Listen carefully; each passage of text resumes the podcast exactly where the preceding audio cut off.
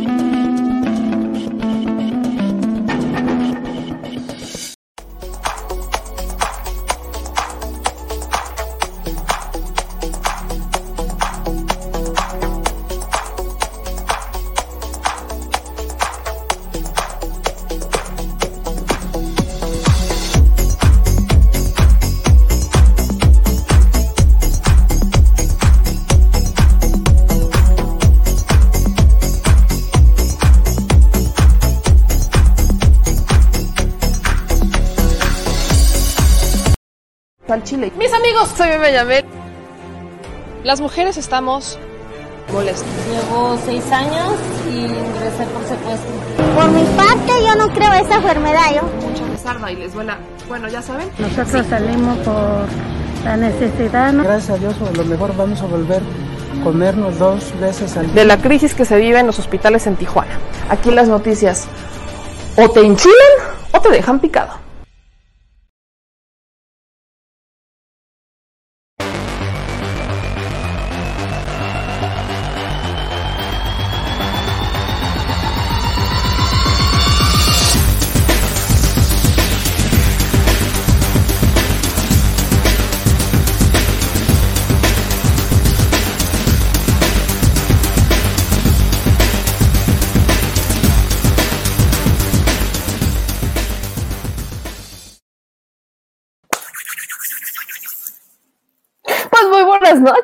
¿Cómo están amigos? Oigan, como se pueden dar cuenta, hoy nos tomamos unas cuantas eh, licencias creativas, vamos a dejarlo así, unas cuantas licencias creativas porque puente, porque 15 de marzo, aunque en realidad el puente no es por el 15 de marzo, quiero pensar, quiero pensar que todos aquí sabemos por qué estamos en puente, quiero pensar, así que cual maestra de primaria, espero que sepan por qué estamos en puente, vayan dejando los comentarios, porque no falta el que dice, es que tenemos puente el 15 de marzo, pero ¿qué celebra?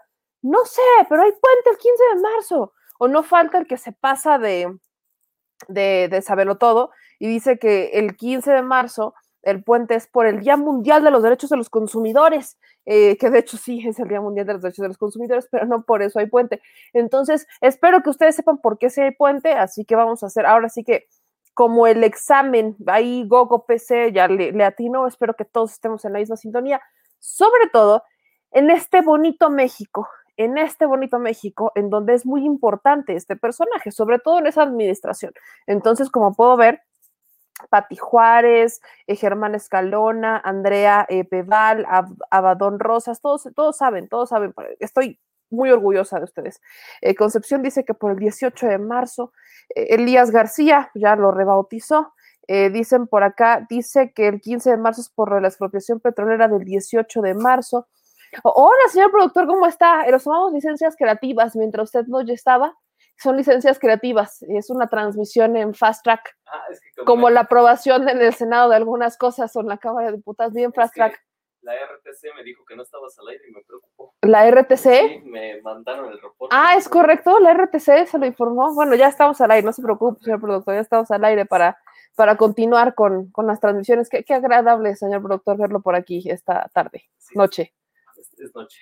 Ya es noche, ¿verdad? Sí, ya no sé en qué día vivo. Es lo que pasa cuando uno se despierta temprano después de un viaje. Yo, yo sé, pero bueno, mis amigos. Qué bueno, qué bueno que sí saben. A ver, parece que hay debate entre los que piensan como Elena Villaseñor, que dicen que es por la expropiación petrolera el 18 de marzo, y quienes dicen que es por el 21 de marzo, natalicio del Juárez.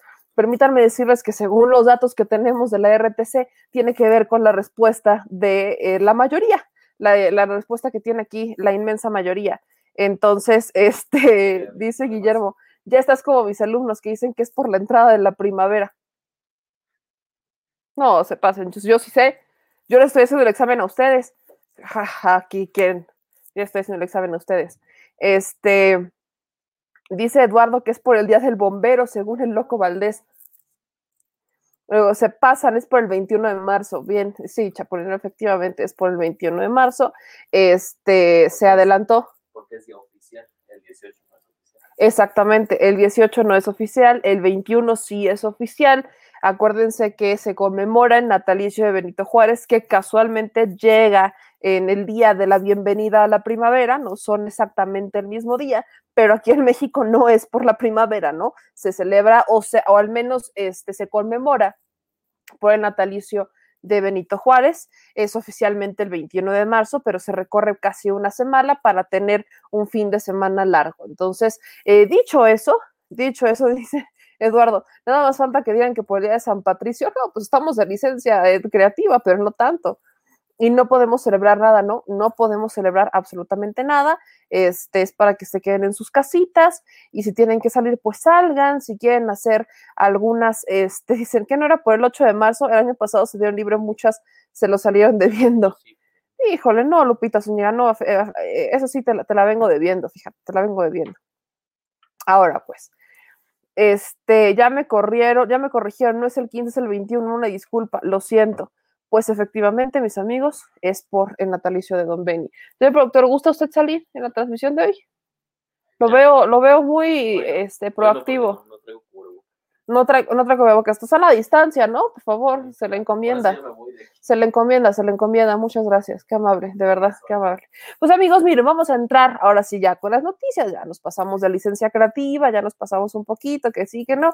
Hoy, hoy es día más relax, hoy es día más relax. Obviamente pueden ver que es un día más relax, ¿verdad? Les pido a todos encarecidamente que nos ayuden a compartir esas transmisiones. Ahora sí que regálenme su, su sano like, su suscripción y activar la campanita. También síganos en todas las redes sociales como arroba memeyamerca.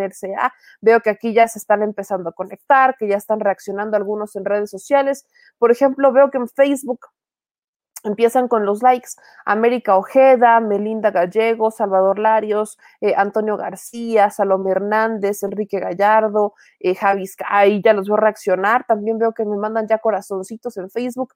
Carmencita Mega, Rosy Moreno, Fer Cernanef, eh, Magda González, Miriam Galván, Carolina Godínez Guerrero, Cejas Arte 13. No, pues muchas gracias a todos los que ya van reaccionando, ya van más de eh, 319 reacciones, mil, mil gracias a todos ustedes. Veo que aquí hay 2.140 personas ya viéndolos a través de los distintos dispositivos. Y pues bueno, es hora de entrarle a las noticias, ya empezaron a compartir algunos de ustedes, ya empezaron todos a compartirle. Y pues a ver, vamos a entrar primero con con el tema de Broso, porque no me, yo, yo no he hablado mucho del tema y la neta no es como que digan, ay, me preocupa mucho, no, es Broso, ¿no? Es el, es el mismo personaje de siempre haciendo las editoriales que le conviene, cuando le conviene y cuando no le conviene, porque es un personaje, ¿no? Como yo siempre les he dicho y muchos me lo han repelado y es algo por lo que hemos debatido hasta en casa, eh, no con mi mamá, ¿verdad? Pero sí en, eh, con, con otros familiares, muchos me han dicho es que por culpa de Andrés Manuel López Obrador, Broso se quedó sin trabajo. No, eso es totalmente falso. Broso ya era un producto muy caro.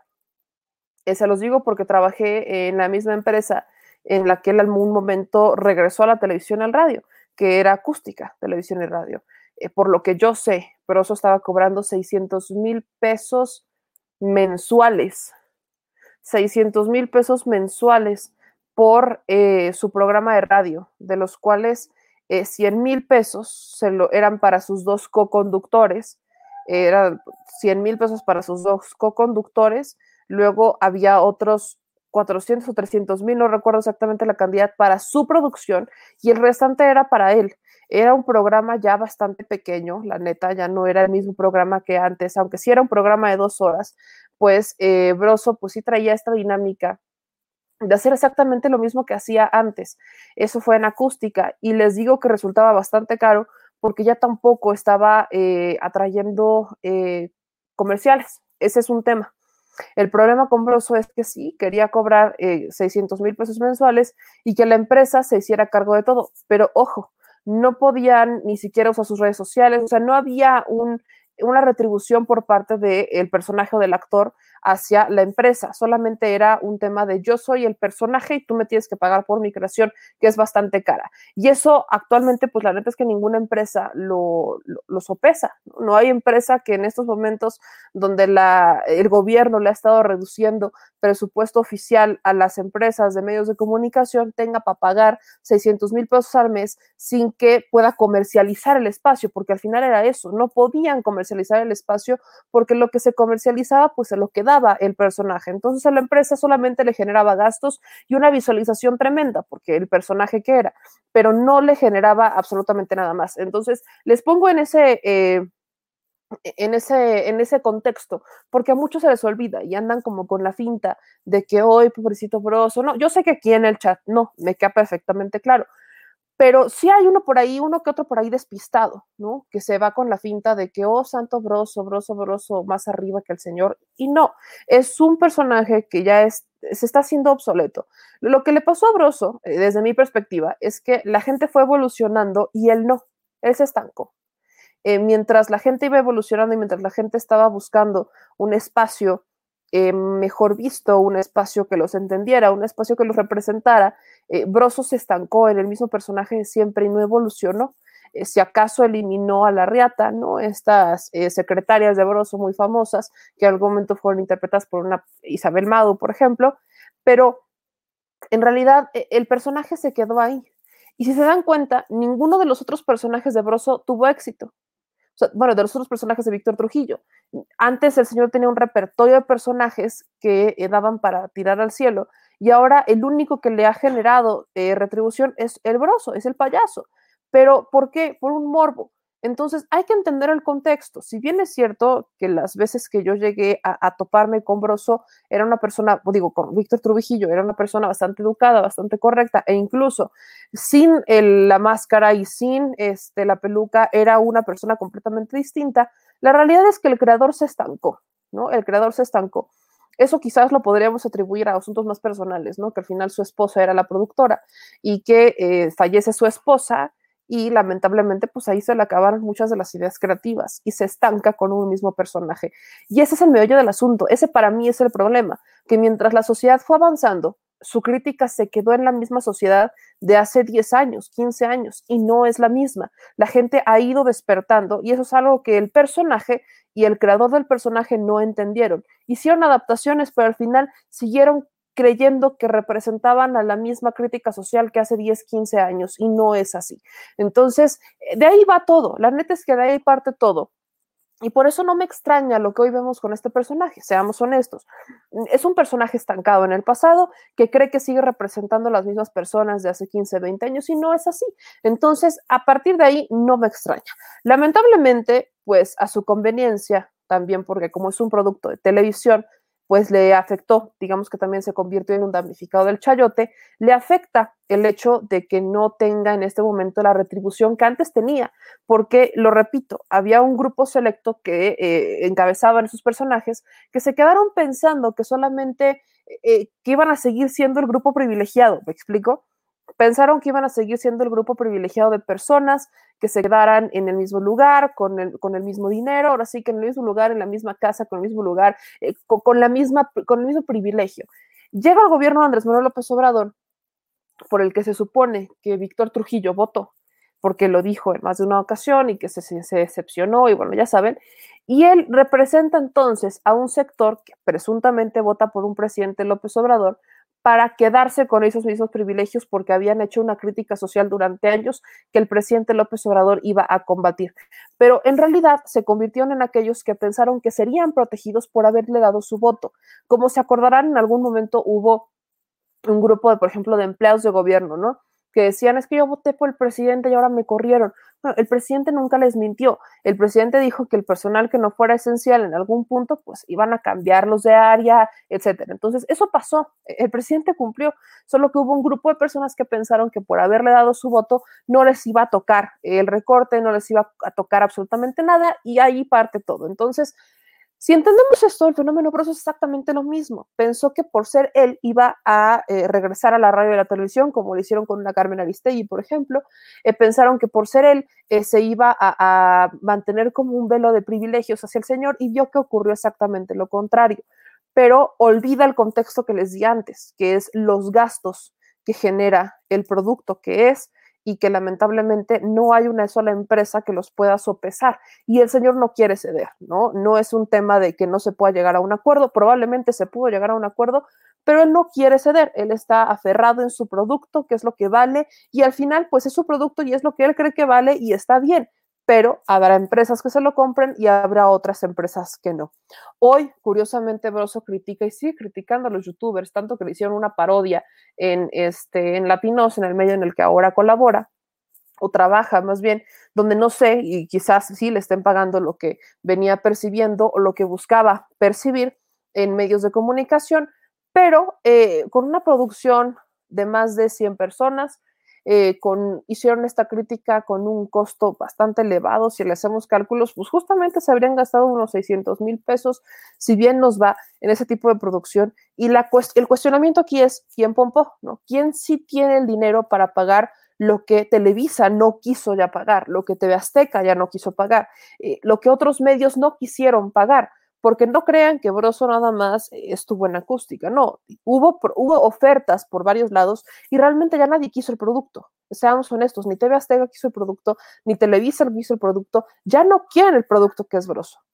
Y eso es algo que el Señor no entiende y por eso sacan de contexto muchas cosas y por eso hay mucha gente que hoy por hoy dice, ay, es que censura, no, censura mis polainas, el Señor cobra extremadamente caro, les están reduciendo el presupuesto oficial a los medios de comunicación y si, o sea, de verdad, a ver, amigos, seamos honestos, hoy por hoy en Universal, Televisa, todos están reduciendo nóminas, corriendo gente, eh, neta, no les alcanza el presupuesto, no se saben rascar con sus propias uñas, apenas están explorando distintas opciones para aprender a rascarse con sus propias uñas. Entonces, de ahí parte un todo. Mientras que, bueno, los medios independientes, que sí lo hemos tenido que hacer desde cero, sabemos de qué va. Ellos, por supuesto que no. Entonces, tomando todo este contexto, no me extraña ni siquiera que una Isabel Madou lo defienda. Y aquí va el punto. Eh, veo por ahí que retoman un video de una entrevista de Isabel Madou de hace algún tiempo, eh, pero no retoman el, eh, el tweet que subió Isabel Madou hace algunos minutos. Bueno, no, ya tiene algunas horas, en donde lo defiende. Eh, defiende Isabel Mado a Víctor Trujillo y se los voy a compartir. Esto es, esto es muy en serio por ahí, insisto. Vieron muchos de ustedes un video que ella, en el que ella hablaba de que sí se sintió un poquito incómoda haciendo algunas escenas, pero vean este, o sea, ella lo está defendiendo, ¿no? Y dice en este tweet, eh, Isabel Mado hacia Víctor Trujillo. En todos estos 30 años de carrera que son eh, en todos estos años de carrera que son 30, nunca he estado en ninguna producción donde me falten el respeto. Jamás lo permitiría. Broso, Víctor Trujillo, siempre fue una persona respetuosa y caballerosa, al igual que su esposa Carolina Padilla, en ese entonces la productora del programa El Mañanero. Lo que vio el, público solo fue una parte de una actuación del personaje de Broso, al igual que mi personaje como la secre de Broso. Siempre guardaré lindos recuerdos de esos dos años en el programa Mañanero, de las personas más cultas y preparadas y disciplinadas que conozco, siempre educando y respetuoso, mi admiración y respeto, siempre. Esto es lo que pone una Isabel Mado en ese momento. Este es un hilo, no un tweet. Víctor Trujillo le contesta, ¿no? Y dice, eh, querida Isabel, agradezco la palabra tuya y los años felices e intensos que compartimos. Te abrazo con todo cariño. Y, y ya, ¿no? Isabel Mado le vuelve a contestar acá que eh, bendiciones y tanta, ¿no? Ahora, les pongo esto, mis amigos, porque insisto, le estamos pidiendo a Isabel Mado, o, de alguna manera busca pedírselo a Isabel Mado, una mujer que es actriz, que es playboy, cantante, conductora, eh, que ha hecho novelas, etcétera, que estuvo en la escuelita VIP, o sea, ne- neta, güey, neta, que estuvo en la hora pico, etcétera. Programas con comedia machista, en su inmensa mayoría, que justifique o que se sienta incómodo. Vean, sale hasta cuasi desnuda en sus videos, ¿no? Le estamos pidiendo a Isabel Mado que ella este, hable mal de un broso y no lo va a hacer. Ella, eh, como bien les digo, amigos, pues sí, vean, o sea, ne- neta, neta estamos esperando que ella hable mal de broso. Se- seamos honestos, es, de eso vive, pues. De eso vive Isabel Mado. De no ser por esto, no sé si quizás tuviera trabajo, no sé si quizás fuera famosa. De no ser por ese, por su cuerpo, que por supuesto tiene un muy buen cuerpo, pero no sé si quizás ella viviría de algo de los medios de comunicación. Vean de qué van todos sus tweets, neta. Y retoman un fragmento de video en donde ella menciona que hubo una incomodidad, ¿no? Es más, eh, que ella se sintió incómoda en algún momento con este con Broso. Miren, aquí todavía es, hash- es trending topic Broso el payaso lujurioso. Eh, le están pidiendo que sea ella la que esté eh, pues defendiendo o que, esté cuestionando a un Broso. N- No, o sea, no, yo, yo sí soy honesta, no creo que podamos pedirle a alguien que se dedique, están hablando de este video, ¿no? Miren, es más, los voy a compartir con audio, porque lo repito, pareciera como que estamos pidiéndole a Isabel Mado que sea fiel creyente de esto. Mi- Miren, se los comparto con audio porque creo que vale la pena, creo que vale la pena solamente retomarlo para explicarles de qué va. Miren. a todo color. ¿Cuántas firmas te llevaste ese día? Fíjate que fue muy difícil, o sea, es que la gente se imagina todo bien diferente a como es. Este, a mí muchas veces no me decían qué iba a pasar hasta que ya estaba ya, ya en vivo y a todo momento. color. Y bueno, Carolina en paz descanse, que era la esposa de Víctor Trujillo, este, que falleció, bueno, hace varios años ya también, justo cuando yo me salí, este, me decía qué hacer. Entonces me dijo, llévate un traje de baño. Y yo, pero como, ¿por qué? Me dijo, tú llévate un traje de baño y ahí vamos. Total, en el foro me hicieron que me lo quitara el vestido y de repente me empezaron a filmar el cuerpo, ¿no? Este, la verdad sí fue un poco terrible porque aparte yo estaba casada con mi primer pareja, que fue mi primer novio con el que me casé. Y pues la verdad es que fue así como que, híjole, va a ver esto en México y bueno, no creo que le cause mucha gracia. No, no, no. Y yo aparte ya estaba en vivo, ni modo que me salga corriendo. Entonces yo lo tomé como algo como, pues ya me relajé. Divertido. Divertido, así era broso, pero sí como que me sacó de onda dos, dos tres cositas que pasaron ahí en Corea. Pero pues ya, te parece que tengo miedo, como dicen. Ese es el video. Después, si se vean la entrevista completa, vean el final. Y en la entrevista final, pues insiste en defender a Broso. Y el punto es ese. Eh, le estamos pidiendo a actrices que viven de eso que hablen mal de eso. Si no, a ver, hoy por hoy ya nadie te obliga, o sea, seamos honestos, hoy por hoy ya nadie te obliga a hacer algo que no quieres. Si ella, si ella no estuviera de acuerdo con ese tipo de exposición, simple y sencillamente diría que no y se dedicaría a otra cosa. Y ahí va la reflexión. La crítica no es sabroso. La crítica ni siquiera debería de ser a una Isabel Mado, sino a, la a la casa que produce este tipo de contenidos, porque no han terminado, si se dan cuenta, pese a que tienen hoy la Rosa de Guadalupe, por así decirlo, o que tienen hoy Mujer Caso de la Vida Real, a que ya no tienen Mujer Caso de la Vida Real, pero pese a que tienen una barra de productos que buscan eh, generar un cierto tipo de conciencia en gente con un nivel socioeconómico bajo, la realidad es que sus contenidos se siguen, siguen siendo vender cuerpos. Y no es que esté bien o esté mal, es una decisión que se toma. Es una decisión que se toma y con base en esa decisión, pues uno decide si vivir o no vivir. Es como cuando yo me tomé mis fotos. Yo tomé mis fotos porque yo quise tomármelas. No ando por ahí eh, chillando porque, ay, es que cómo me molestan, que porque me las tomé, que porque no. No, es una decisión que yo tomé y yo apechugo. Cuando yo las publiqué, yo sabía lo que iban, los comentarios que iban a llegar en pro y en contra, lo sabía. No ando por ahí chillando, diciendo, ay, es que me tratan mal, es que me morbosean. No, yo no lo ando diciendo porque fue una decisión que yo tomé. Entonces, no, no podemos ni criminalizar a Isabel Mado ni criminalizar a Broso. Lo que sí podemos es pedir congruencia por parte del creador del contenido. Y eso sí es cierto. Pese a que Broso es un personaje que se hizo famoso por esta, eh, por esta potencialización que le dan los medios de comunicación, los medios de comunicación de eso han vivido, del morbo. Seamos honestos. ¿Cuántas veces ustedes, y digan, o sea, bueno, no me lo digan, pero piénsenlo porque no lo van a aceptar muchos. ¿Cuántas veces han visto una publicación morbosa que no le dan like ni nada, pero han entrado a verla? Que si las tangas de no sé quién, no lo digo por ustedes y espero que no, pero quizás por aquí haya, habrá algún despistado que haya entrado a alguna de estas páginas a ver el morbo, porque quieren ver morbo. Y el morbo vende. Y eso es a lo que le ha funcionado, es una fórmula que le ha funcionado particularmente a los medios de comunicación, al entretenimiento. Y eso, el problema de eso es que se ha normalizado tanto, y ahí sí es la crítica para el creador del contenido, que en vez de decidir hacer un contenido que cambie, que sume a la sociedad, decidieron seguir vendiendo. Entonces, digamos que son un estilo de prostitución, es una prostitución de contenido, es una prostitución de personajes, porque lo único que quieren es vender. Entonces, ese es el problema que mientras vendan no pasa nada, a nadie le importa, eh, ellos van a seguirlo haciendo y demás. ¿Cuál es la única forma de combatirlo? No consumiéndolo. Es como una droga. E, es, es, un símil como el de la droga. Eh, nos quejamos porque hay marihuana, nos quejamos que porque la cocaína, nos quejamos que por todo esto. Nosotros nos podemos quejar, pero si no la consumimos, si no hay una demanda, no va a haber una oferta. Y ese ha sido el problema de Umbroso que mientras él siga teniendo demanda, va a seguir ofertando el mismo producto. Todavía existe un grupo de la sociedad que es misógina, que es machista, un grupo de la sociedad que se identifica con ese eh, personaje que vive en el pasado, que considera que representa a un grupo social de mayoría o que los ve como ignorantes. Todavía existe un grupo social de mujeres que consideran que deben de vender su cuerpo para sentirse queridas, admiradas y bonitas. Todavía existe este grupo social que considera que así es como son las cosas y pues ni modo, todos los demás ingan a sumar. Y esto es una realidad. Es un tema de oferta y demanda. Dejemos de consumir los productos que no nos gustan y ellos terminarán desapareciendo. Dejemos de consumir los productos como un broso, dejemos de consumir los productos como un Loret de Mola y eventualmente van a desaparecer. Es incluso como los partidos políticos. No nos gusta lo que nos ofrece un partido político, no voten por ellos. ¿Por qué? Porque la industria va a seguir buscando presionar a modo de que venda el morbo.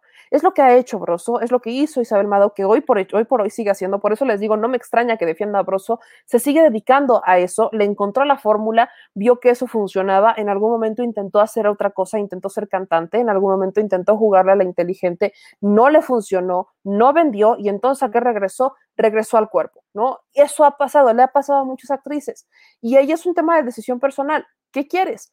¿Quieres seguir vendiendo más? Entonces, ese es el camino fácil. Siempre ha sido ese el camino fácil. Se van por la fácil, se van por la tangente. En vez de luchar por otros ideales, en vez de perseguir otros sueños, han decidido irse por el camino fácil porque es lo que vende, es lo que les da de comer. Las podemos criticar pues sí, podemos criticarlos, podemos cuestionarlos, claro, podemos cuestionarlos, pero hay que cuestionar el fondo, hay que criticar el fondo, no exclusivamente eh, lo de encimita. Y hoy lo hacemos tendencia, y hoy lo hacemos tendencia, y hoy lo hacemos tendencia, pero al final ¿Qué es lo que importa? Que no los consumamos, dice por ahí Adolfo, pero ustedes les dan voz.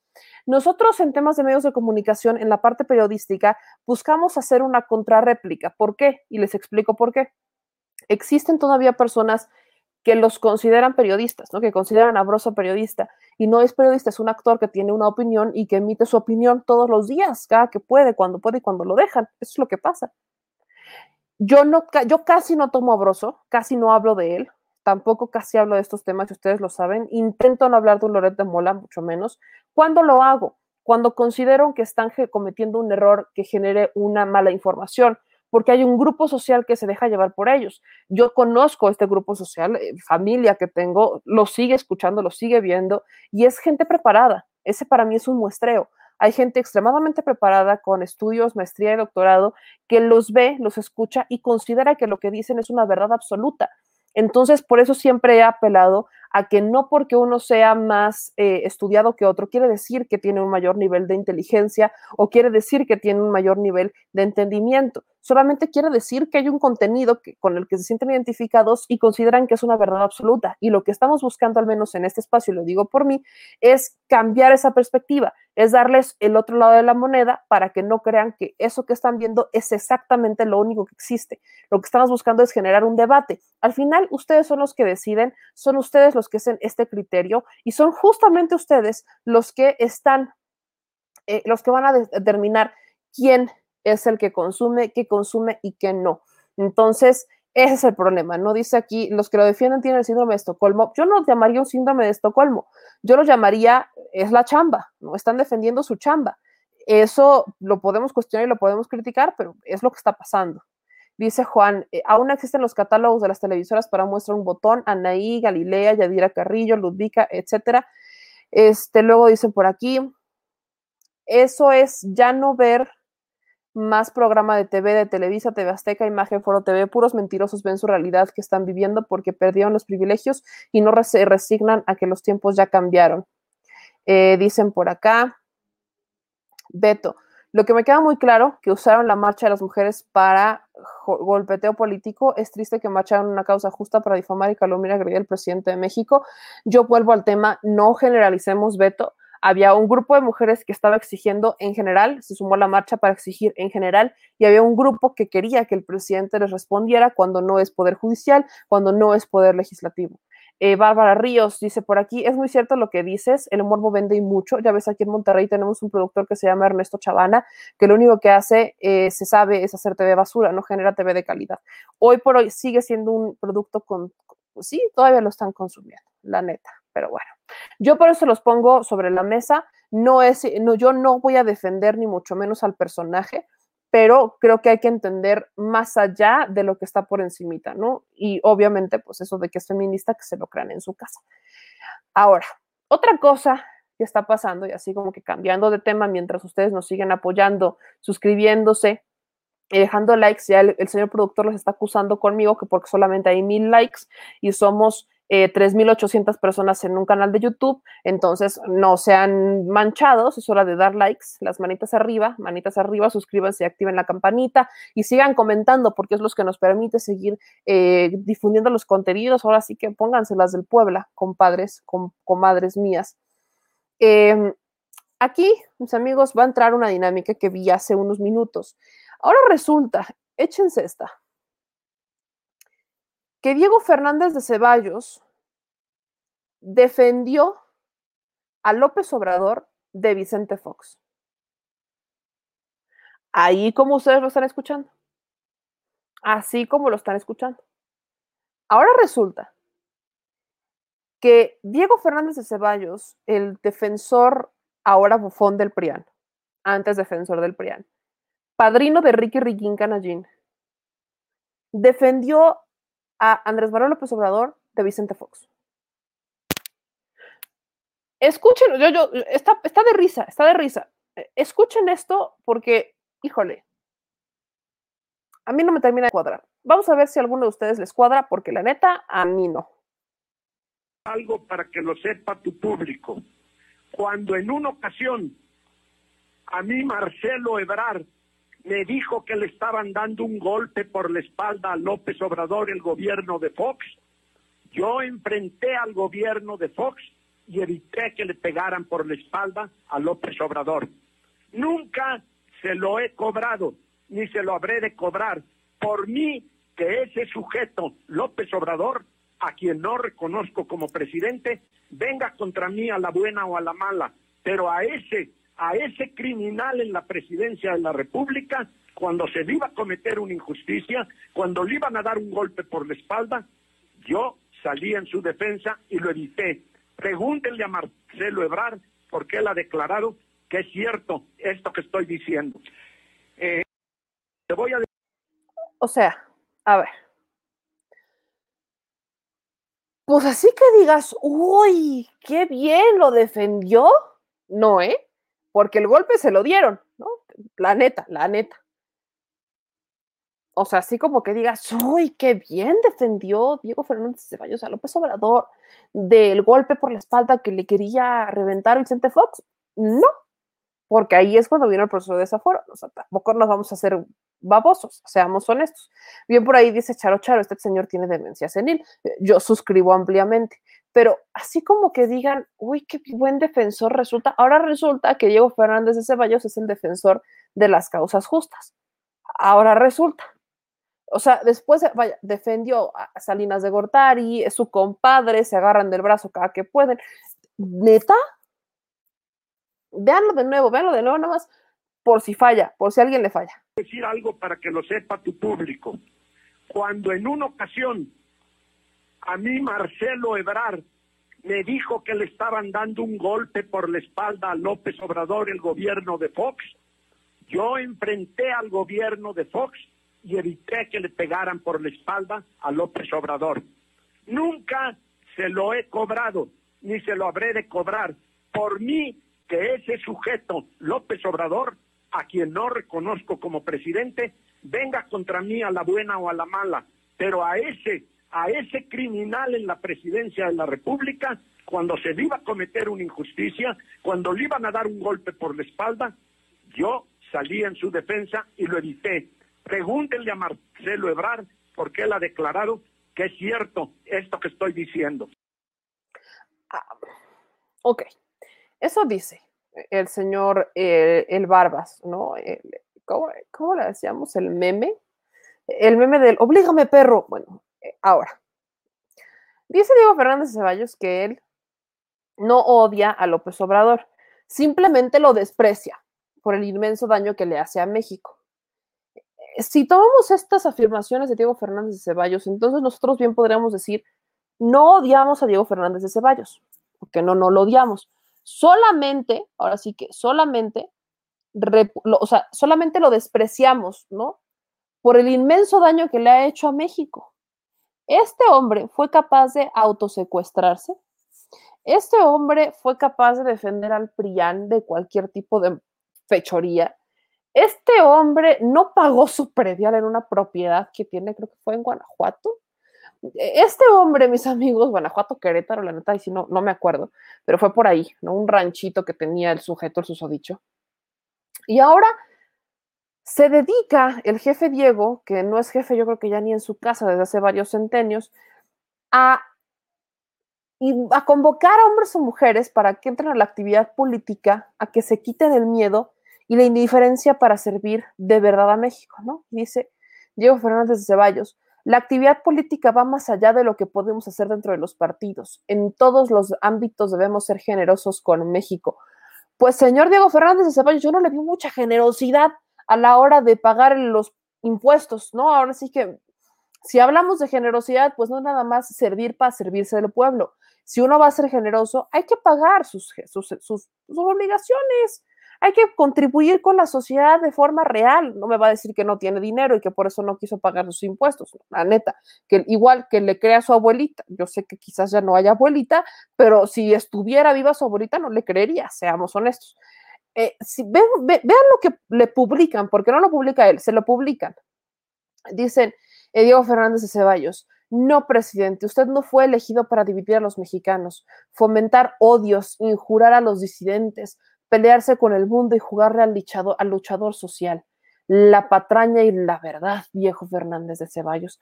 Eh, otra corrección, hagan de cuenta que le tenemos que corregir las planas a Diego Fernández de Ceballos. Y es más, le vamos a dejar una tarea. 100 planas que digan, el PRIAN dividió al pueblo mexicano de nuevo. El PRIAN dividió al pueblo mexicano. ¿Cómo dividió el PRIAN al pueblo mexicano? Con la desigualdad. Entonces, otras 100 planas para Diego Fernández de Ceballos, y todavía puede escribir, que digan, el PRIAN a través de la desigualdad dividió al pueblo mexicano. De nuevo, don Diego, el PRIAN a través de la desigualdad dividió al pueblo mexicano. Eso es lo que se le debiera de quedar grabadito al señor Diego Fernández de Ceballos, porque cuando hablan de que, ay, es que este presidente llegó a dividir y que no sé qué, y que qué sé yo, y que guri guaraguara, no, ahí volvemos al tema que se equivocan.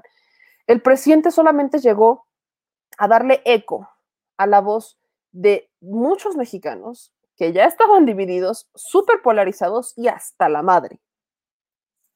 Y mientras no entiendan por qué llegó el presidente López Obrador a ser presidente, no están entendiendo absolutamente nada. Siguen viviendo en su burbuja. Solo que para la capacidad que podremos pensar que tiene un Diego Fernández de Ceballos, la neta es que yo creo que sí lo entiende, pero está pensando o le está jugando a por ahí todavía hay algún ignorante que me va a creer.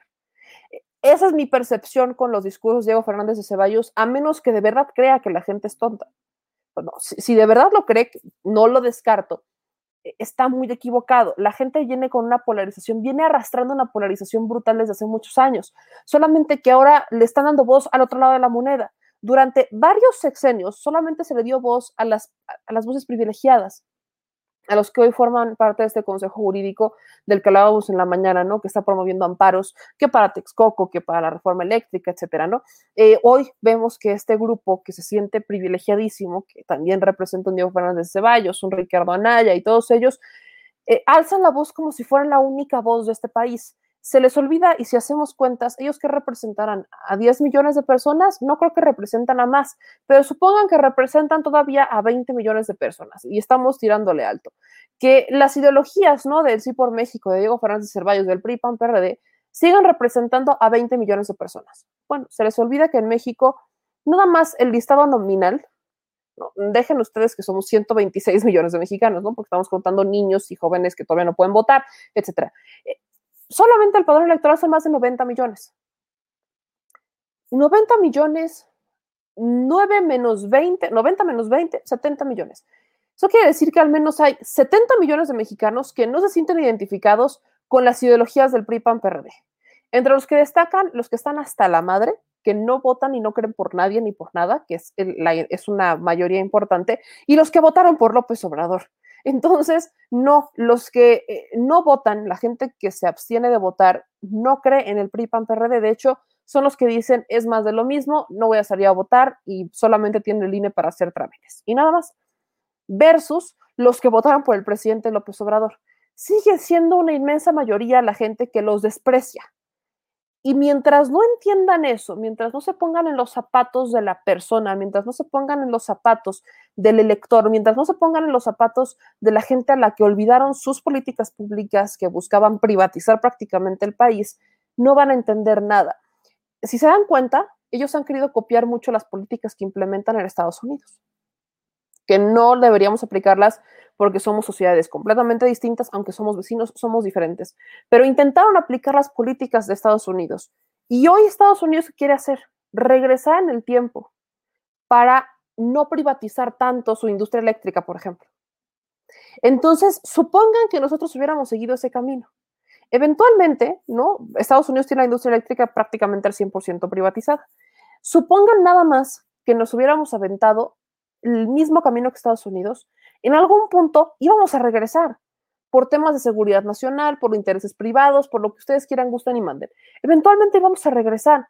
En esta crisis se habló en más de una ocasión que para recuperar la economía se tenía que reactivar el comercio interno, un comercio que ellos han olvidado. ¿Por qué? Porque prefieren vender todo, exportar todo lo bonito y solamente importar lo que se necesita. Resulta absurdo que un país productor de maíz tenga que vender el maíz e importar maíz para consumo. Resulta estúpido, la neta, seamos honestos, resulta estúpido que siendo un país de los productores de maíz tengamos que hacer esa transacción. Al igual que con el petróleo, resulta estúpido que siendo un país que bien puede refinar y producir su combustible, tenga que venderlo para comprarlo más caro ya producido resulta completamente estúpido. Y esas son las políticas que hemos hecho, que nos han gastado muchísimo dinero, pero también como lo hemos mencionado al menos en este espacio, es el camino fácil.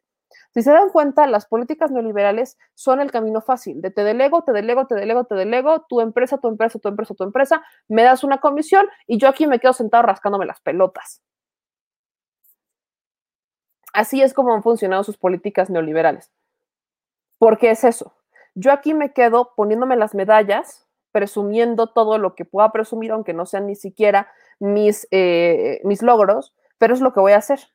Y entonces, ustedes me hacen toda la chamba y pues aquí se mueren de hambre, no pasa nada. Al final son muchísimos pobres que se puedan morir. ¿Ven? Así es como piensa la política eh, neoliberalista de estos personajes que dicen odiar al presidente López Obrador que por sus reciclando narrativas, torciendo el viejo pasado. No, es que el problema es ese. Que mientras Diego Fernández de Ceballos dice que el presidente López Obrador está torciendo un viejo pasado, la neta es que ellos siguen queriendo, es lo que les decía la vez pasada, están buscando aplicar las mismas estrategias que hace 21 años. Son los mismos discursos que hace 21 años. Y eso es un gran marcador para el país. No para aplaudirlo, ¿eh? que en 21 años no hayan cambiado nuestros discursos, que en 21 años no hayan cambiado los argumentos, que en 21 años no haya cambiado la oposición, que en 21 años se consolide lo que hace 21 años venían fabricando, que era un prianato que ya tenía desde hace muchos años atrás todavía, pero que en 21 años no hayamos evolucionado ni tantito. Desnuda por completo a la oposición mexicana, desnuda por completo a este sector de la población que considera que es privilegiado.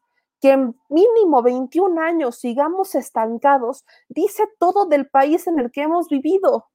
Siempre lo he comparado con que parece como que nos quisimos poner la bota y después el calcetín Quisimos primero hacer aulas digitales y después construir las aulas. Quisimos primero vender el combustible y después crear el combustible. Y así hemos, es como hemos estado, con promesas de venta, con promesas de compra, con promesas de todo. Pero estamos estancados durante 21 años, llevamos estancados 21 años. ¿Por qué no entendemos esto? Lo peor del caso, como bien dice Gogo, es que ¿cómo podíamos pensar en, evolucionar? cuando en 21 años son los mismos políticos los que están en el poder.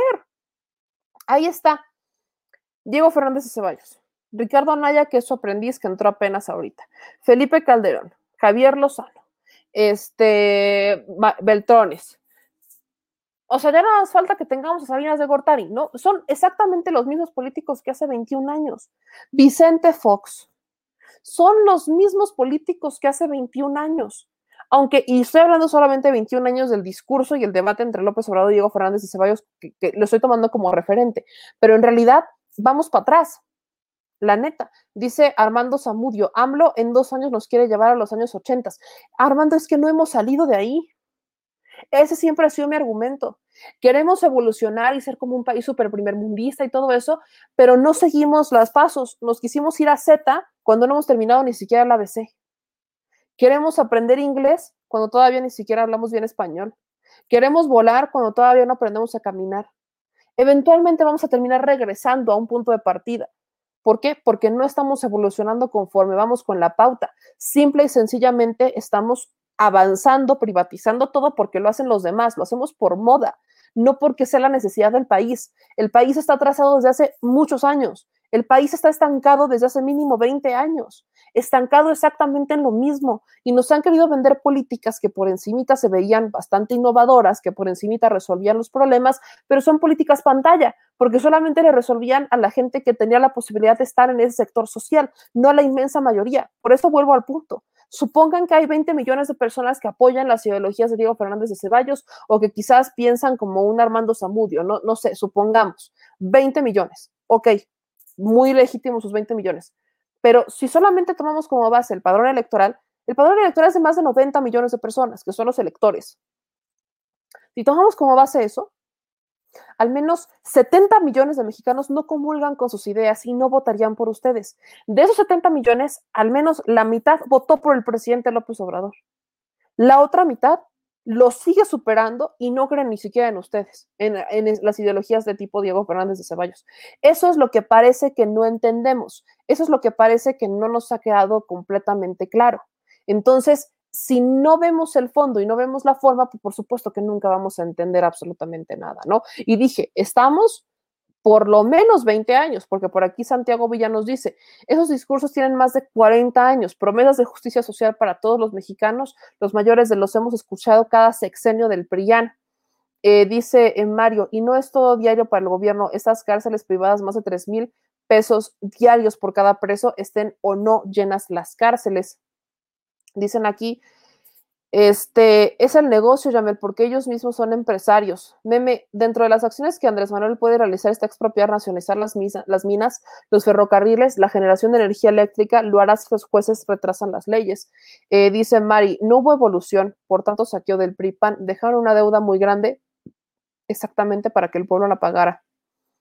Eh, dicen acá, cuéntanos cuántos pobres hay en México desde que yo la cuarta. Tienes razón, solo que la cuarta parece que tu ignorancia y poco criterio eh, no te deja ver las pendejadas que dice. ¿Sabes cuántos políticos, algunos con 40 años de vividores en el gobierno, trabajan para López?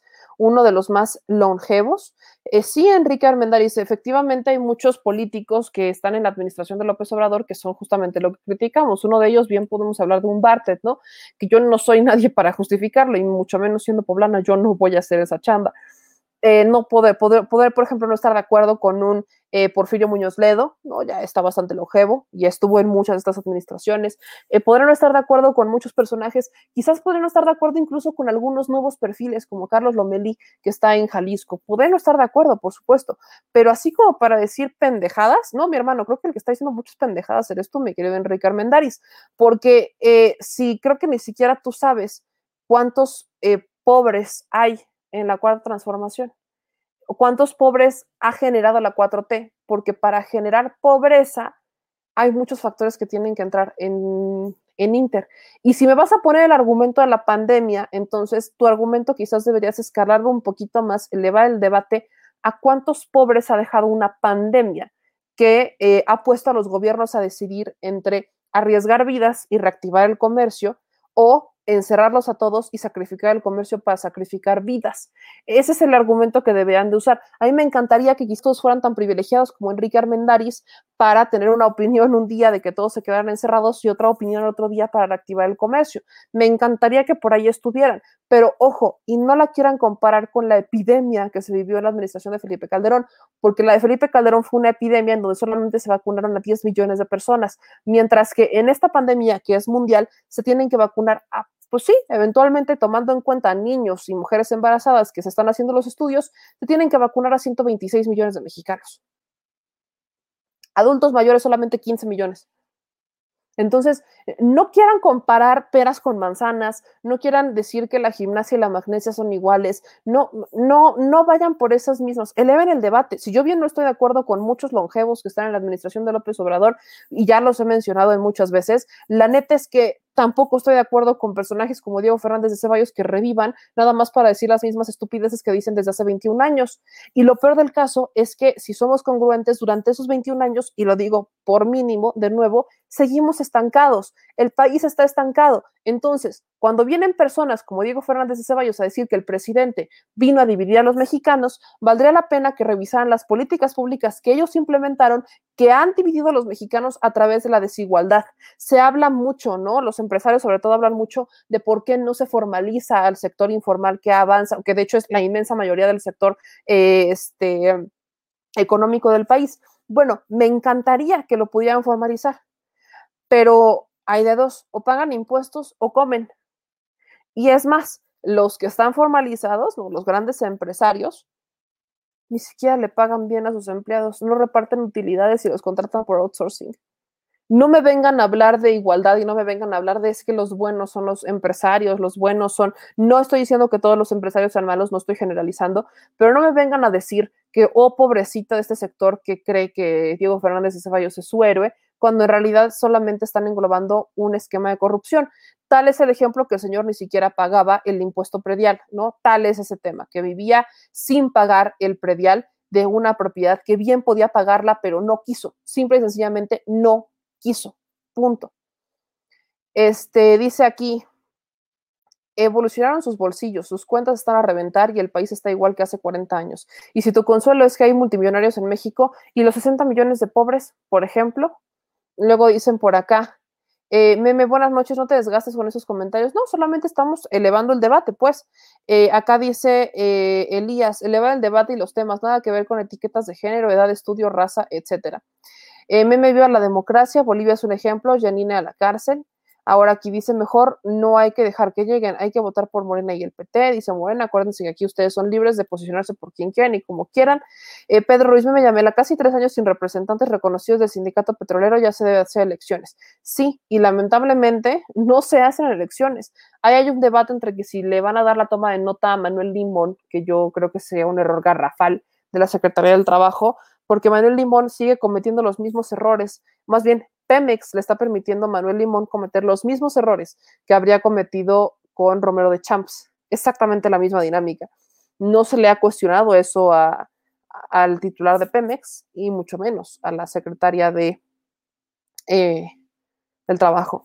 Armando Zamudio dice, vemos el debate. ¿Cuántas mentiras dice el señor de Palacio? Diario miente y miente. Enlístamelas, enlístame las mentiras según Armando Zamudio. Estaría buenísimo enlistarlas y de ahí, de, de, de ahí debatimos. ¿Cuáles sí, cuáles no? Porque dicen diario miente y lo ves en todos lados, o bueno, lo ves en Twitter. Es que diario miente. ¿Cuántas veces diario? Pero ¿cuántas mentiras? Diario. Pero ¿cuáles son? Todas. ¿Cuáles son todas? Ni siquiera ven la mañanera. Mejor infórmense tantito antes de... Ya saben ya saben qué hacer. Y para finalizar, mis amigos, para finalizar esta triata perfecta el día de hoy, permítanme compartirles que hoy eh, denunciaron de nuevo a Felipe Calderón ante la Fiscalía General de la República. Ya mañana estaré hablando con eh, los que lo denunciaron, ¿no? Ya tenemos la entrevista pactada para el detrás de la mañanera a las diez y media de la mañana. Bueno, el, el 3 de la mañana empieza a las 10, pero ellos los estaremos enlazando a partir de las 10.30 de la mañana.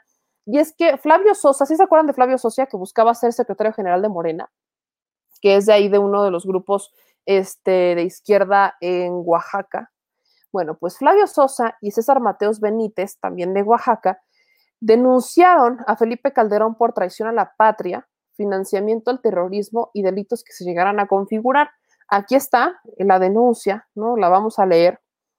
Dice, César David Mateos Benítez y Flavio Sosa Villavicencio, por derecho propio, señalando a ambos como domicilio para oír, recibir notificaciones, el que se ubica en la calle Yagul número 210, fraccionamiento San José de la Noria, Oaxaca de Juárez, Oaxaca, con fundamento en lo dispuesto por el artículo octavo y 20 en su apartado C de la CPEUM 108 y 109, se nos se nos tenga nombrado como asesores jurídicos a los licenciados en Derecho Jesús Villavicencio Jiménez y José Luis Jiménez López. Ante usted, con el debido respeto, comparecemos y exponemos.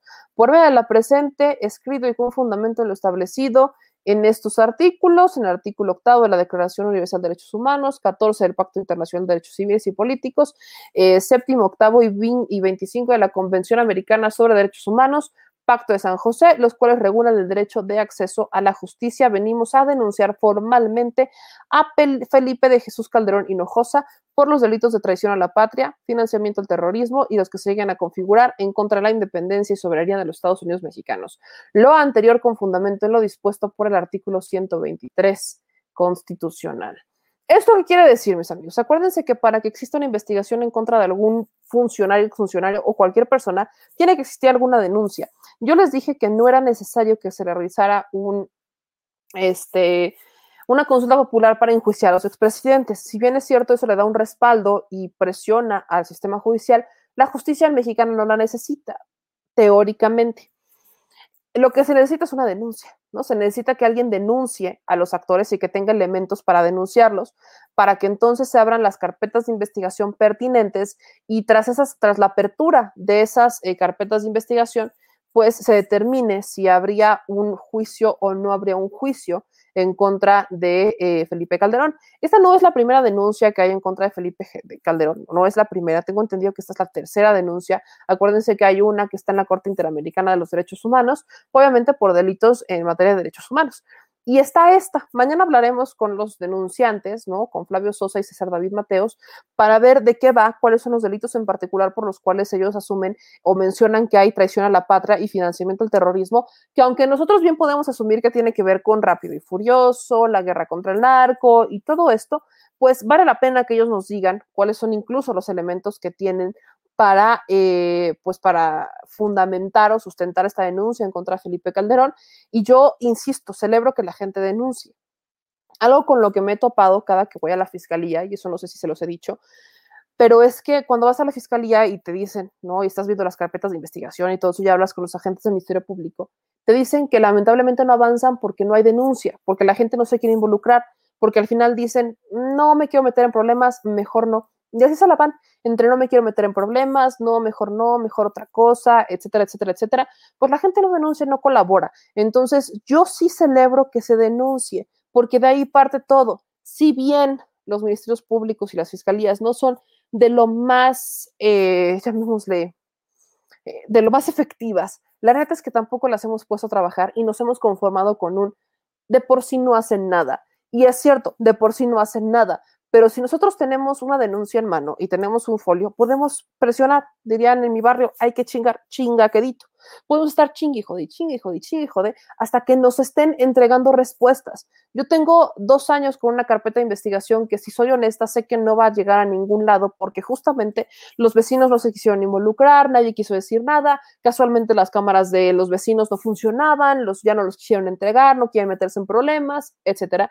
Y eso a mí, por ejemplo, yo sé que me va a poner, yo sé que no va a haber justicia, pero por culpa de que la gente no se quiere involucrar porque no quiere problemas. Ahí debería de intervenir la justicia, ¿no? Deberían de buscar una forma de protegerlos, de que no existieran represalias y demás, pero la neta es que mientras sigamos con este sentimiento apático, va a seguir venciendo un grupo social que mete miedo en otro grupo social. Entonces, dicho eso, yo celebro que estén estas denuncias y celebro que, eh, que podamos estar hablando de un país que participa, ciudadanos que participan, ciudadanos que están este, moviéndose, como bien dice Eduardo Flores, y esto sí es cierto, eh, la denuncia sirve para que se tenga un panorama real, una estadística real sobre la situación del país, y eso sí es cierto. Les explico, y ya lo verán en la investigación que fuimos a hacer, a donde fuimos a hacerla, y ya sé que no les voy a decir mucho más. La gente ahí nos decía, es que aquí creen que nunca pasa nada, pero pasan muchas cosas. El problema es que la gente no denuncia porque el gobierno no quiere que haya una mala imagen entonces, ¿qué hacen? Cesan a los que denuncian, cesan a los revoltosos.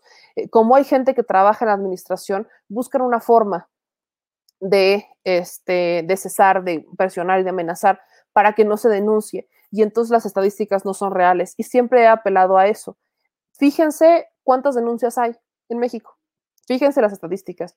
Ese es el mínimo. Hay un máximo que no conocemos, como los desaparecidos. Existe un mínimo de personas desaparecidas, pero también hay un número que no conocemos de personas desaparecidas porque no fueron denunciadas, porque fueron olvidadas, porque se perdieron los papeles, porque nadie siguió la denuncia, porque se desistió. E, ese es a lo que voy. El gobierno mexicano no tiene, una no tiene cifras reales ni de los delitos, ni de las denuncias, ni de las cifras, porque no se denuncia, porque hay un desconocimiento, porque hay un abuso de las autoridades hacia la gente que no conoce de leyes, porque hay un abuso hacia la gente pobre, porque como no saben, como no tienen estudios, se los marean bien rápido y eso es lo que debemos de evitar y por eso buscamos que a través de estos espacios, que si bien es cierto todavía nos llegan a todos porque no todos tienen internet, pero sí estamos buscando que se pueda difundir, que se pueda impulsar la denuncia y que la gente empiece a hacer lo que los gobiernos no quieren que se haga, hablar con la verdad. Voy con sus últimos comentarios, dicen por acá. Lulu, son cobardes entonces que no se quejen cuando algo les pase. Iris Macías dice, estamos con nuestro presidente. Luego eh, veo comentarios como dice Guerrero, dicen, regalan dinero a los pobres, dinero que se queda en México y aplauden el robo de políticos corruptos que se llevan a Andorra. Incongruencias. La hipotenusa, mi querido Guerrero. Eh, AMLO vale la pena porque terminará la refinería mientras Calderón solo hizo una triste barda. Triste barda que encareció brutalmente, barda por la que, ojo, sí se debería de investigar a más de uno. Hay que aplicar la misma ley de Singapur para todos los corruptos. Eh, dice Antonio me tienes razón, todos tenemos miedo con estos corruptos. Eh, Raúl Pop Bravo, todo aquel que no tenga perfil es que son los bots del Borolas. Pedro Aguirre ni siquiera terminó la triste bar del Borolas, eso es lo peor que ni siquiera la terminó. Eh, dice Armando, ahí me cuentan cuando los lleve al primer mundo su AMLO, que en lugar de ponerlos a producir, solo les regala dinero para comprar sus pequeñas mentes. Pues que yo sepa, Armando, el programa Sembrando Vidas, de hecho, le pone, a la gente a sembrar árboles, los, los pone a trabajar, por cierto. El programa de becas Construyendo el Futuro los pone también a estudiar, a trabajar. Eh, no les están regalando dinero para que se rasquen la panza, ¿eh? Les están regalando dinero para que le chinguen. O sea,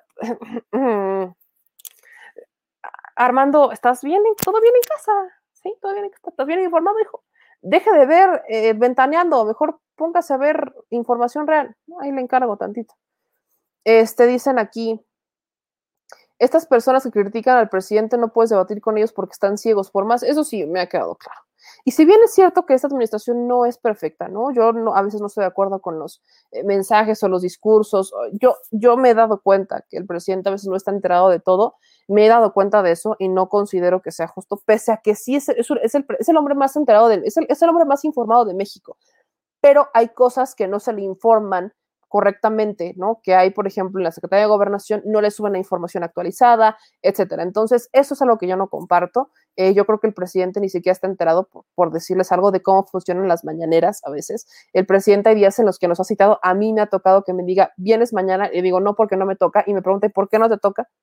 Creo que ni siquiera el presidente sabe cómo es que se organizan las conferencias de prensa a veces, y es por eso, justamente, que este, tenemos problemas. Si algo tan mínimo como es la conferencia de prensa no tiene idea de cómo es la logística, eh, creo que está, ha puesto en jaque a la, propia Secretaría de Comunicación Social y ha puesto en jaque a los propios medios de comunicación. Y de ahí se lo han, se lo han torcido. Hay medios que justamente saben esa, esa falla que existe y que van justamente a torcerlo con todas las intenciones en vez de darle un contexto. Creo que eso sí pasa, estoy de acuerdo con eso.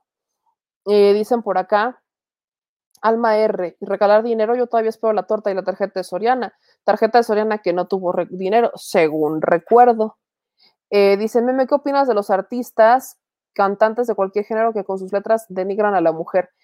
Es lo mismo que opino de los medios de comunicación, el morbo vende y lamentablemente hay un sector de la población ahorita, por ejemplo el reggaetón, que si bien, o no, no voy a ser hipócrita, yo escucho reggaetón, sí lo escucho, este, pero no es algo que yo le pondría a los niños, no es un contenido que yo considere que sea para los niños. El señor productor odia el reggaetón, por cierto. Yo lo escucho, sí, sí lo escucho, no les voy a mentir. Yo crecí con un Daddy Yankee, con un Don Omar, eran las canciones que escuchábamos en la secundaria. No voy a ser hipócrita, no voy a mentir, pero no es como que me crea la letra, ¿me explico? No es como que diga, ay, sí, no, o sea, no me creo la letra, no la tomo en serio. Eh, esas cosas, pues seamos honestos, es una letra misógina, es una letra que sexualiza a las mujeres, también se sexualiza a los hombres y todo es muy banal, ¿no? Todo es muy banal, todo es muy sencillo, todo es muy, eh, no pasa nada. Lo que a mí me preocupa de esas letras es que se las pongan a los niños, que hoy por hoy ves a las mamás bailar con sus hijas y les aplauden cuando bailan reggaetón y perrean y que les enseñan a perrear. Yo no creo que ese sea un contenido para niños, así como tampoco creo que los narcocorridos sean un contenido para niños. No considero que vaya por ahí y creo que eso es algo que los papás deberían tener ese criterio, criterio que no tienen, criterio que hoy les vale un soberano cacahuate y que se lo pasan por el arco del triunfo y que, ojo, ojo, yo tenía 15 años cuando empecé a escuchar esas letras. Durante 15 años atrás, mi mamá me explicó con pelos y señas y qué es, que no es, cómo sí, cómo no, respétate, no respétate. O sea, mi mamá, me, mi mamá hizo su chamba, mi mamá y mi papá hicieron su chamba con su hija durante 15 años para que cuando yo escuchara el reggaetón, que salía el reggaetón, pues pudiera tener el criterio suficiente como para no tomarme las letras en serio, como para no decir, que, ah, sí, viva Daddy Yankee. No, la neta es un contenido que pues, se escucha en los, en los santos, no soy hipócrita ni mucho menos, pero yo no creo que este deba ser un contenido para niños y tampoco creo que sea un contenido para que lo celebremos y para que digamos, ah, sí, yo, y no, creo que se ha banalizado demasiado y eso va por un tema mucho de autoestima. Hace falta chingos de amor propio, chingos de amor propio hacen falta y de ahí falta, de ahí, la neta es que ahí sí hace, hace falta mucho, muchísimo cariño. Cuando uno tiene amor propio, puede escuchar lo que quiera y nunca, absolutamente nunca, va a creerse las eh, historias que ahí vienen o va a creerse o, va a tomarlas como una máxima en su vida.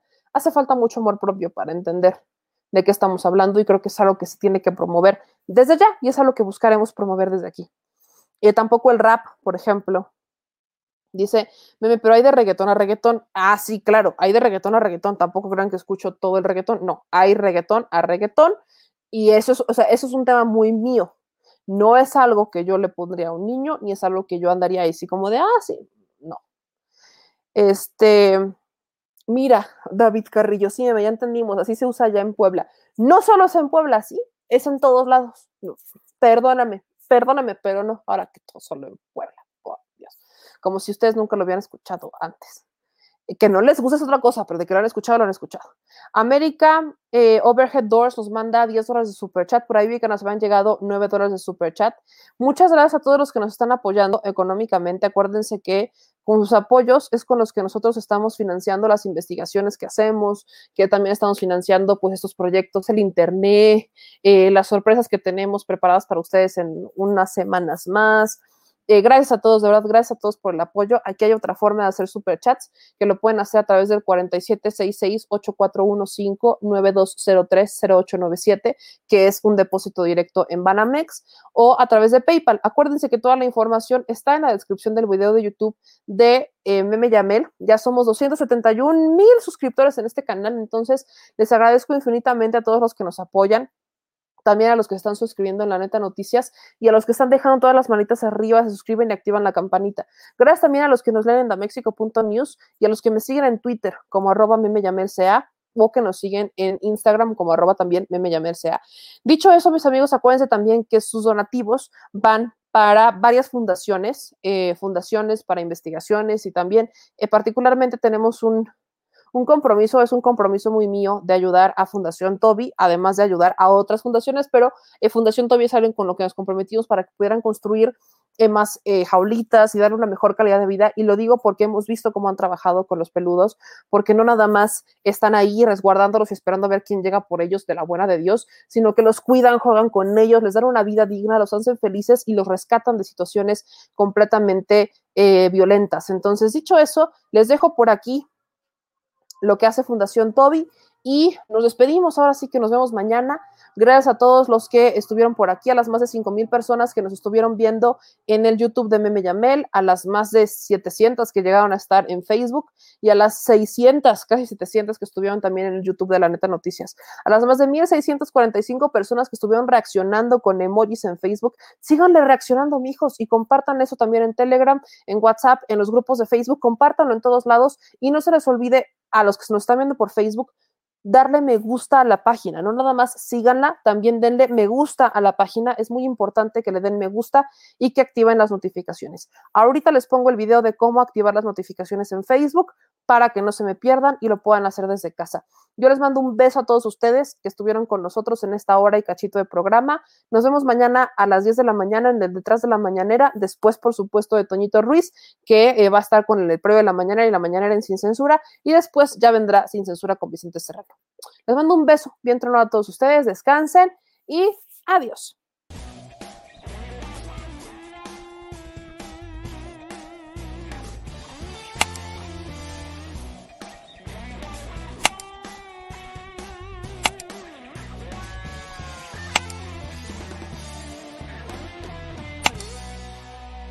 Al Chile, la indiferencia es el peor enemigo de todos y más de los animales. Los últimos datos del INEGI señalan que en México existen cerca de 18 millones de perros y alrededor del 70% viven en las calles, es decir, casi 13 millones han sido abandonados, extraviados o nacieron en las calles. Esto posiciona a México como el primer país de América Latina con mayor índice de perros abandonados y también con mayor indiferencia al tema. El abandono es un fenómeno que afecta a perros y gatos de todo tipo, no entiende de edades o de razas. El 20% de perros y el 11% de gatos abandonados son de pura raza, mientras que el resto son mestizos. Por otro lado, la mayoría de perros y gatos llegan al refugio en la edad adulta, aunque también son recogidos cachorros y animales de edad avanzada. El maltrato animal también está presente y nuestro país aún está en pañales, pese a que se está comenzando a legislar para crear sanciones más severas a quienes cometan ese tipo de delitos. Por eso es importante la participación ciudadana y pedimos tu ayuda. Es hora de dejar de callar y ayudar a darles voz a quienes siempre están ahí para darnos una patita. Educar, esterilizar, identificar, reflexionar y adoptar es básico para revertir la tendencia pero si tú no tienes la posibilidad de adoptar o rescatar, ayuda a diferentes organizaciones que ya lo hacen. Angelitos peludos.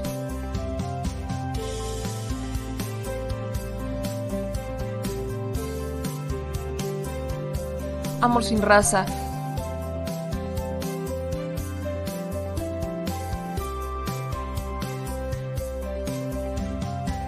Frida Puebla.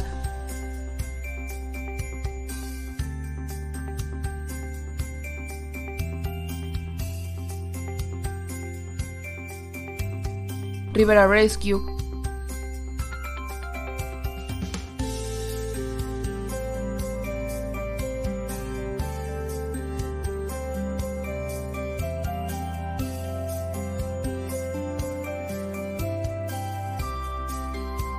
Voz Animal MX,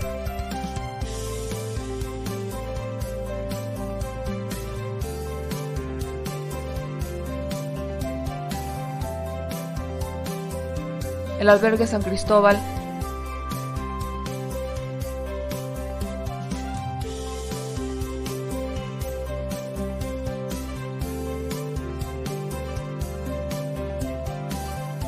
Fundación Toby,